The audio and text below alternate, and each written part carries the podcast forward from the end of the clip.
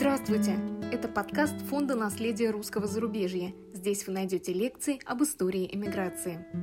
Выпуск, который вы слушаете прямо сейчас, посвящен писательнице Тэффи. Ее творчество многие из нас не проходили в школе, именно потому, что она белая эмигрантка. Но до революции Тэффи была знаменита в России. Поклонником ее рассказов был сам Николай II. Прежде чем начнется лекция, мы вас просим поставить лайк и подписаться.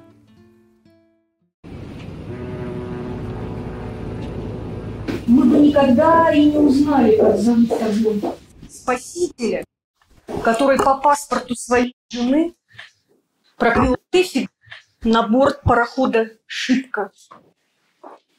И они навсегда уплыли из России. Надежда Тэффи Лохвицкая, поэтесса, мемуаристка, писательница, печаталась в журнале «Сатирикон», работала в газете «Русское слово», после революции эмигрировала в Париж. Вот как об этом пишет Георгий Иванов. Одно из моих любимых стихотворений, потеряв даже в прошлое веру, став не это мой друг и не то, уплываем теперь на Цитеру в синеватом сиянье в Атто. И как Тэфи говорила, смеющаяся вопреки. Живем мы, так называемые лирюсы, самой странной на другие жизни не похожей жизнью. Держимся вместе не взаимопритяжением, как, например, планетная система, а вопреки законам физическим взаимоотталкиванием. Эмиграция – это такое остолбенение, лотова жена. Потемнение, всевозможное, апофатическое, многотрудное приключение с все большим падением, онемением, омертвением, как угодно в ее воспоминаниях начала 30-х это инженер с инициалом, как мне помнится, В. И если бы этот человек не написал свои этюды, видения, тоже под псевдонимом Сергей Горный, мы бы так и не узнали, что спас Теффи, представитель другой выдающейся семьи, которое вынуждено было скитаться и обрести родину кто где, а он в Берлине, Тэффи в Париже. Это Александр Авдеевич Оцуп. Сергей Горный, настоящее имя Александр Оцуп, русский поэт и прозаик. В 1920 году эмигрировал в Берлин. Царскосельский мальчик, который познакомился с Тэффи, а ведь мог бы в царском селе, в детстве, в ученической юности – даже удивительно, что они не встретились там, хотя бы в купеческой среде.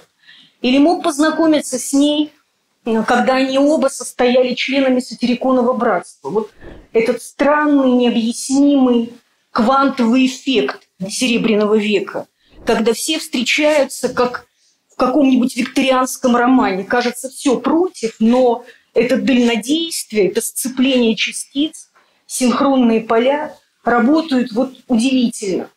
И они увиделись в дурное время, а, в катастрофическое. Они увиделись осенью 18 года в Киеве, куда Тэффи Аверченко бежали из Красной Москвы. А потом опять ничего не вышло. Так, мимолетная встреча, какие уж дружбы. Увидели ли они друг друга а, в этом мороке? Пока не случилась Одесса, злая весна 19 -го года. Даже странно, женщина – с глазами прозрачными, как воды Адриатики. Весенние Теффи или Фетти, как он ее звал, они любили играть в эти детские театры, в этот детский сад, обмениваясь этими уменьшительно-ласкательными прозвищами. И 30 лет потом, до самой смерти Отцупа в Берлине, переписывались. И письма сегодня какие-то всполохи, вот эти скрипторские, такие пневматические почты – в общем-то, есть. Они переведены не полностью с немецкого, потому что на этом языке Отцев после войны писал свои видения, и Теффи там тоже было уготовано важное место. И вот он увидел ее в Одессе, когда она болела, этот треклятый девятнадцатый год в Одессе, унесший веру холодную. Испанка или испанский грипп. Пандемия, начавшаяся в 2018 году. Заболевание поразило не менее 550 миллионов человек и унесло жизни больше 17 миллионов человек. Проклятая испанка. И она лежала, чудом выжившая, одна в огромной гостинице, брошенная, между прочим, всеми знакомцами, которые сразу растворились по той или иной причине. Какая уж тут вина у кого. Он ее увидел, и дело случая, что с женой не удалось пересечься. Это такая тоже драматическая, долгая история воссоединения семьи. И Теффи попала на этот корабль. В 1948 году, уже незадолго до смерти, он написал ей письмо, одно из многих, узнав, что она болеет. Вы такая прекрасная лучистая. Разве можете вы болеть? Если бы я жил в вашем Вавилоне, Париже, я бы вас навещал с бананами, мандаринами и розами. И розы, конечно, очень были ей к лицу. Она, знаете, такая, как из романов Колет. Она, конечно, красавица Белипок. Ох, эти сестрички лохвицкие, как все-таки принято ставить ударение – которые все с сумасшедшими странными глазами. Мира, например, э, культовая барышня, о которой северянин, уж знаток многих дам, не мог забыть до самой смерти. Мира Лохвицкая, русская поэтесса, сестра Теффи, муза. Удивительные глаза, как озера. Конечно, открытки можно было печатать с ней, и казалось бы, что это модели Фишера. Вот свадебные фотографии ее или Миры словно, знаете, такие почтовые отправления любовные. Вот они циркулируют по этой пневматической почте туда и сюда. Пассажирка первого класса Титаника, да как угодно, эти шляпы, эти цветы. И это, знаете, тогда модно было раздавать чехов в юбке. Но именно Теффи, этой э, девочке Фетти, удалось эту поэтику Чехова, поэтику раздражения, э, как Толстая Сигал верно заметила, довести до конца. Чтобы человек не сбывается ни в одной из форм своего существования, что провальным, возможно, оказывается сам гуманитарный замысел человеческой истории. И она говорила, да моя судьба, вот умел же человек все повернуть в эту смешливую сторону, тоже, знаете, детская сублимация, такая вот манера терапевтическая, да. Я, говорит, э, всегда смеюсь, и мои истории смешные, на самом деле трагические, маленькие трагедии. Жизнь моя – смешной анекдот, вроде фильетон, но тоже трагедия. Демоническая женщина отличается от женщины обыкновенной прежде всего манерой одеваться. Она носит черный бархатный подрясник, цепочку на лбу, браслет на ноге, кольцо с дыркой для цианистого калия, который ей непременно пришлют в следующий вторник – очень такие жесткие, голые фильетоны петроградские 17-18 э, годов. То есть, собственно, последние ее тексты, как она говорила, политика и математика. Иногда считали, что вот это и есть вся Теффи, не замечая детского сада, рая, вот этой детской книги, этого вертепчика, театрика, не одного на двоих, там, Теффи Отцу, а всего лишь они тоже представители многих и многих. Это театр, куда вот все они запущены, все дети, где бы там они ни росли, в Рождественно, как Набоков, или в Царском селе, селе как Галербах и Сиоцепу, или Знуско-Боровский с Павловском, а потом Медсякюле на Корейском перешейке, где угодно. Они все оставались в своем взрослом теле и взрослом деле, иногда таком жестком и голом политикой и математикой детьми. И этот рассказ «Семечки» я прочитала полжизни назад, и он для меня такой самый, один из самых репрезентативных, когда семечки это не потому, что лузгают все от отсутствия еды, такой апокалипсис, редукция этих тонких сущностей, всех прежней жизни, которые, да хоть в антоновских яблоках, бунинская тема, там Лужка э, износила платок наизнанку, всей красотой э, там где-то, сплошная дыра, или заметают сухих пчел, потому что все отгорело, и уже только царство Персифоны. Ну, у всех это есть. Но вот эти семечки, когда заплевано все, не только вовне, вот так снаружи, но и внутри. Любимая тема Тэффи еще до всего. Грызут семечки. Этой тупой и опасной болезнью охвачена вся Россия. Семечки грызут бабы, дети, парни и солдаты, солдаты, солдаты. Россия заплевана под солнечной шелухой.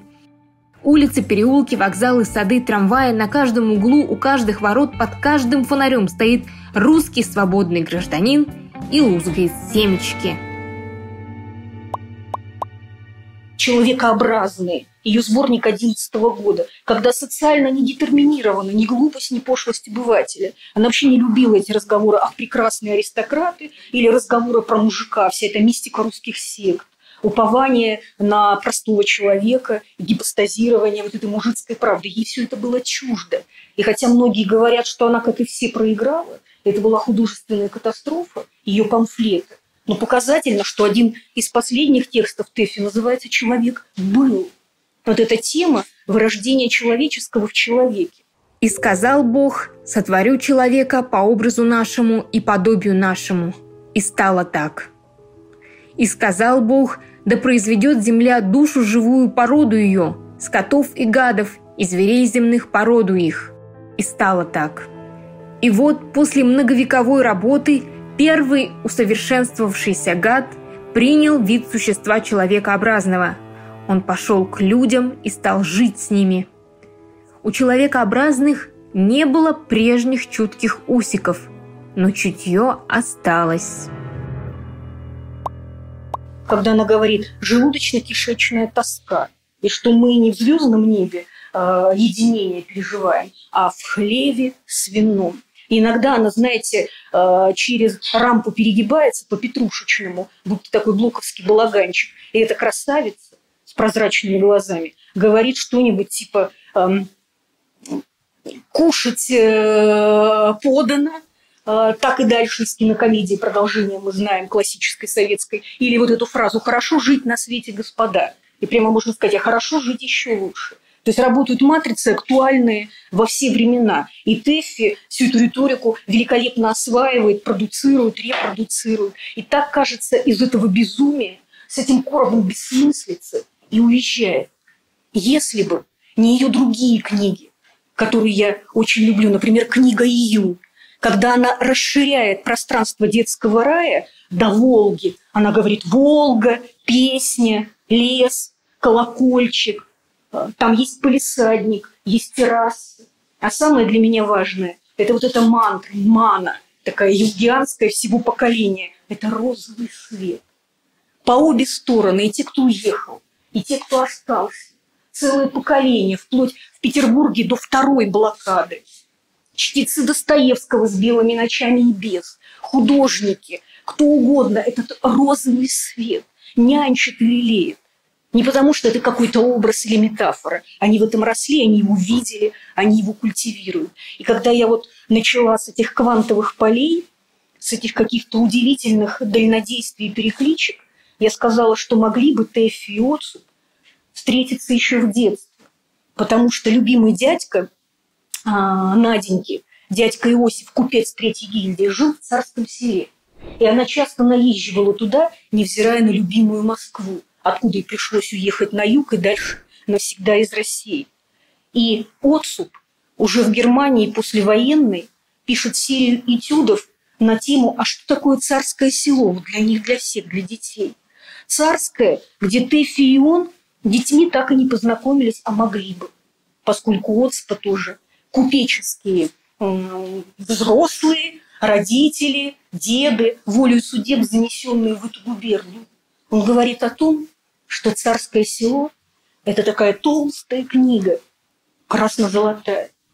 Это снящийся игрушечный город, где тумбочки на набережной, они как кубики детские, где березы фарфоровые, но тоже такие детские, маленькие, заснеженные, как игрушка, где на домах петушки. Этот его образ самый любимый. Он словно мальчик Кай, тоже разыгранная партия серебряным веком – которому даже вот в таком сне а, тепло, морозном и хорошо хочется заснуть, он говорит, потому что потом ничего не будет. То есть все, что было потом, этот исход, невзирая на разные формы как бы благополучия какого-то, это уже все равно взрослый ад. Они это понимали. Незадолго перед Ивановым днем вернулся Гриша. Кати не было дома, когда он приехал. Проходя по столовой, она увидела в окно Васю, который разговаривал с высоким длинноносым мальчиком в белом кителе. «Тут тетя Женя кузину привезла», – рассказывал Вася. «Ну и что же она?» – спросил мальчик. Так, тура голубоватая. Катя быстро отошла от окна. «Дурак», — подумала Катя. Вздохнула и пошла в сад. Когда Тесси говорила, что я смеюсь вопреки, то вот это вопреки, о котором я рассказываю, у нее подается всегда, между прочим, явно и утонченно. Если соскрести политику и математику, то за что мы ее тоже очень любим, и то, что очень актуально по сей день, останутся вот эти тексты, например, «Дети» и «Игрушки». Она замечательно об этом написала. О том, что вот человеческое у нас пшик, и все, остается только кушать подано и так далее. Но стоит только начать контактировать с животными или с такими же, как отцу, дядьками и тетками, ну, в духе Эдуарда Кочергина, дяденьки и тетеньки, стоит только начать уходить от этого взрослого, возвращаться в это детское, стоит только понять, что пока вы были в своем раю, а взрослые, это потом только с годами становится ясно, они были поражены обидой, пишет Отцу. Ох уж эти взрослые, угасанием. И отец Отцупов падает на Царскосельском вокзале, как Анинский.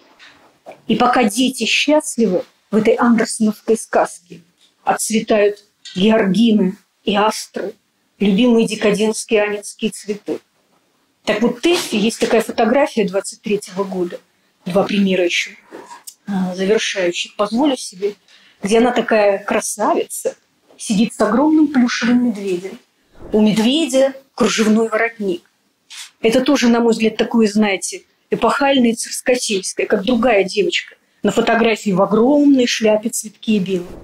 Надечка, Олечка Львова, а, вырастет и станет Олей Ваксель, музой Иосипа Мандельштама, памяти которой он посвятил одно из самых великих любовных стихотворений XX века «Возможно ли женщине мертвой хвала. И она, как истинное царскосельское дитя, говорила, я не люблю никаких кукол, любых. Я люблю только медведей. И с плюшевым медведем сфотографировалась. Или совсем другой пример Даниил Андреев, сын Леонида Андреева, который в «Розе мира» восславил игрушки и животных и сказал, что особенно плюшевые медведи и все животные домашние будут в раю, что есть вот этот рай для детей – зверей и плюшевых медведей. И когда я думаю о них о всех, возникает такой символ очень драматический для меня, потому что этот фильетон Теффи я знаю тоже уже полжизни. Иногда хочется, вот как говорят, развидеть, э, забыть, потому что он бы мог быть таким, знаете, катарсическим и трогательным, если бы через него не читалась и вся вот эта в экзистенциальном диапазоне правда, стягивая этих людей вместе чтобы получалась такая армия детей. А, ну или хор «Дети», который вы увидите и услышите сейчас. Я говорю про жирафа, игрушечного и, и живого животного. У нее есть рассказ совершенно ужасающий по своей вот этой журналистской, слава богу, от меня далекой прямоте, актуальности и примизне, политика и математика. Это карьера Сципиона Африканского. Про то вот все как сейчас что нужно потрафить целевой аудитории и срочно какой-то придумать рассказ, оттянуть на себя всех. И все редактор требует, газеты в кризисе, нужно такого сторителлера, как сегодня опять же модно, говорить, и он породит. Это вывалится в реальность и станет больше реальностью. Он придумывает про жирафа, что из Африки князь посылает жирафа в Петербург, и им нужно проделать долгий путь а тут люди голодают, приходится тут же придумывать оправдание сочинителю этой билиберды, жирафии, что ну какая уж скотинка, когда люди умирают от голода. И вот тянется вот это с маргиналиями бесконечными, а жирафы уже э, как бы в Калькутте, и у них рождаются жирафята. Но только требуют читателей картинок, как и сейчас, фоток, визуального ряда. И тогда приходится сфотографировать растения в катках из ботанического сада. И читатели внимательные говорят, а что это у вас в Калькутте растения в катках растут? Как-то странно. Но история продолжается. Едут очень тяжело эти жирафы, у которых, знаете, уже тогда это открыли, очень нежная область глаз. Но при этом неудивительно, что жираф – это главный травель эпохи, а просто зацикленный на бремени белого человека. Кто только не описал охоту на жирафов. Кого это только не возбуждало, так сказать. Были такие э, вещи мальчуковые, там, э, типа Майнрида, но были прямо вот пособия, как это делать, что уж говорить. Поэтому вот эти жирафы э, у Тэффи – это фильетон фильетоновый, такой супер фильетон. Чем заканчивается, мы уже догадываемся. Редактор в один прекрасный день говорит, да ну этих жирафов. И фраза, которая меня потрясла, вот как я сказала полжизни назад. Жирафы сдохли в Оренбурге, куда их почему-то занесло. Жирафы были уже под Кавказом, где туземцы устраивали для них живописные празднества, когда редактор неожиданно призвал к себе Сципиона. «Довольно жирафов», — сказал он. «Теперь начинается свобода печати. Займемся политикой. Жирафы не нужны». «Господи, куда же я теперь с ними денусь?» – затасковал Сципион с таким видом, точно у него осталось на руках пятеро детей мало-мало меньше. Но редактор был неумолим. «Пусть сдохнут», – сказал он. «Мне какое дело?» И жирафы сдохли в Оренбурге, куда их зачем-то понесло. И здесь понимание того, что вся последующая жизнь, сколь бы изящной, состоявшейся, обильной, по письму, связям, прожитым годам не была, что-то вот самое важное в этой точке остановилось. И вот эта армия детей, где Фетти именно так. Кажется, уж как можно уменьшить Тэффи. Есть такая песенка «Тэффи из Уэльса». А есть сказка Киплинга о том, как было написано первое письмо. Там дочка э, первобытного человека из тигуайского племени Тэффи носит именно такой слонец. А вот если вы хотите еще уменьшить, ну, до какого-то предела, то получится эти. Пароль двух людей, сведенных вот в этих квантовых полях этого жестоковыйного железного века, о котором сегодня так много написано. И когда вы откроете книжку, ее сейчас переиздали, это вообще такой советский хит. Трилогия Александры Бруштейн, Саши Выгодской которая всех знала, а потом в СССР написала и опубликовали, и сейчас пересдают с прекрасными комментариями. Там есть один момент, когда к девочке, Лиде, ну, приходит другая девочка, они разглядывают портреты на стене. И та говорит, а вот это видишь, вот же, так, какая-то женщина со странными глазами сумасшедшими. А это, говорит, Мира Лохвицкая, моя тетя. А это, ой, а это Мария Крестовская, другая моя тетя. Там в самом деле все ведь друг другу родня. И заметьте, про Тэфи не упоминается. Сегодня есть шанс дать ее весеннему, смеющемуся призраку место в этой истории. Она там тоже есть. У Александры Бруштейна. Нельзя было ее упомянуть в советское время, белый иммигрант. То есть можно было уже миру, умершую в 905-м, а Тэфи нельзя. Вот так и живем. Вот так и воскрешаем эти привидения. Вот так и тоже смеемся вопреки, но чаще всего свои задачи я, например, вижу это вопреки напоминать. И его тоже воскрешать, для себя узнавать. Буквально неделю назад, уж поверишь, синхроны и прочие чудеса, поступила в продажу в книжных интернет-магазинах книга «Биография Тэффи про жизнь и творчество», написанная Эдит Хейбер – Сейчас идет серия очень замечательная а, «Современная западная русистика». И этот том называется, ну а как же еще, «Смеющиеся вопреки». То есть это фирменный знак. Прозрачный девочки Тэффи, Фетти, играющий со своим плюшевым медведем а, в эмиграции. Ну, пора возвращаться домой. Как я говорю, что мы сегодня и попробовали сделать. Благодарю всех Спасибо.